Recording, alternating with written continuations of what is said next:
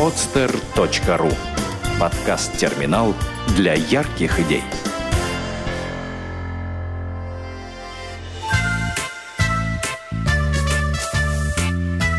Проект «Сказки доброты».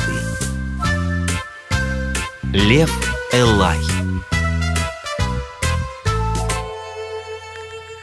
Лев, как известно, являлся царем зверей на протяжении долгих времен. Таких долгих, что сейчас уже никто и не вспомнит, был ли когда-нибудь другой царь у зверей. Но в царстве зверей все помнят и чтут царя Элая – это был очень мудрый и справедливый царь. В его царствовании мир и порядок были во всех его владениях. Однажды ссора двух мартышек обеспокоила Элая. В руки двух соседок-мартышек попала детская человеческая игрушка. Это был плюшевый мишка – Игрушка настолько понравилась мартышкам, что они каждый день ругались между собой по поводу того, у кого должна быть эта игрушка. Мартышки перестали заниматься своими привычными делами и создавали много шума для соседних обитателей леса. Тогда мудрый Элай позвал к себе мартышек. Те испугались. Вдруг он отнимет у них находку, но пришли к нему – «Неужели вы не можете между собой поделить такую мелочь?» – удивился Лев. «Тогда мой царский приказ таков. Данная вещь будет принадлежать каждой из вас поровну. Сегодня пользуешься ей ты». И Лев указал на одну мартышку, а завтра ты.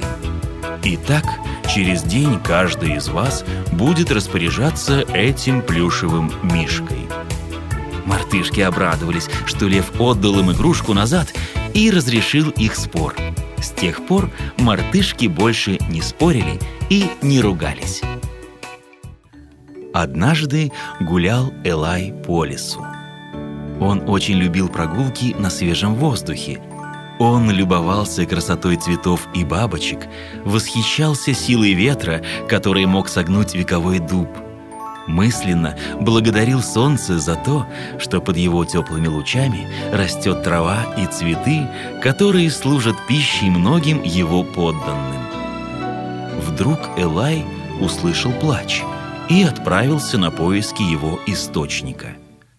Под кустиком сидел маленький зайчик и плакал – Услышав шаги Илая, зайчик сначала испугался, но когда увидел, что к нему идет Элай, вытер глазки и попытался встать перед царем зверей. «Почему ты плачешь?» – спросил Элай. «Потому что на меня обрушилось большое несчастье. Я угодил в капкан», – сказал зайчик и снова разрыдался. «Это плохо. У тебя болит лапа?» «Уже нет. Мама долго меня лечила травами, но теперь я хромай.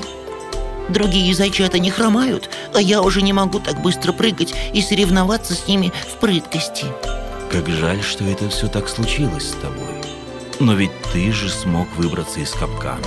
Тебя не поймали, рана зажила. Это же все хорошо для тебя. Ну, да, всхлипывал зайчик. А как же игры в салки? Что же, если ты раньше играл в салки, а теперь тебе это сложно делать, ты можешь быть судьей у своих приятелей. Так ты сможешь и общаться с ребятами, и принимать участие в игре. Да? А я об этом не подумал. А еще есть очень много приятных занятий, не требующих бега. Ты можешь рисовать, петь, читать приключения и даже сам сочинять книги. Ты любишь фантазировать? Улыбнулся Лев. Ну, если честно, люблю. Засмущался зайчик. Вот и хорошо. Значит, тебе будет чем заняться. И помни, малыш, жизнь нам всем дается, а как ее прожить, решаем мы сами.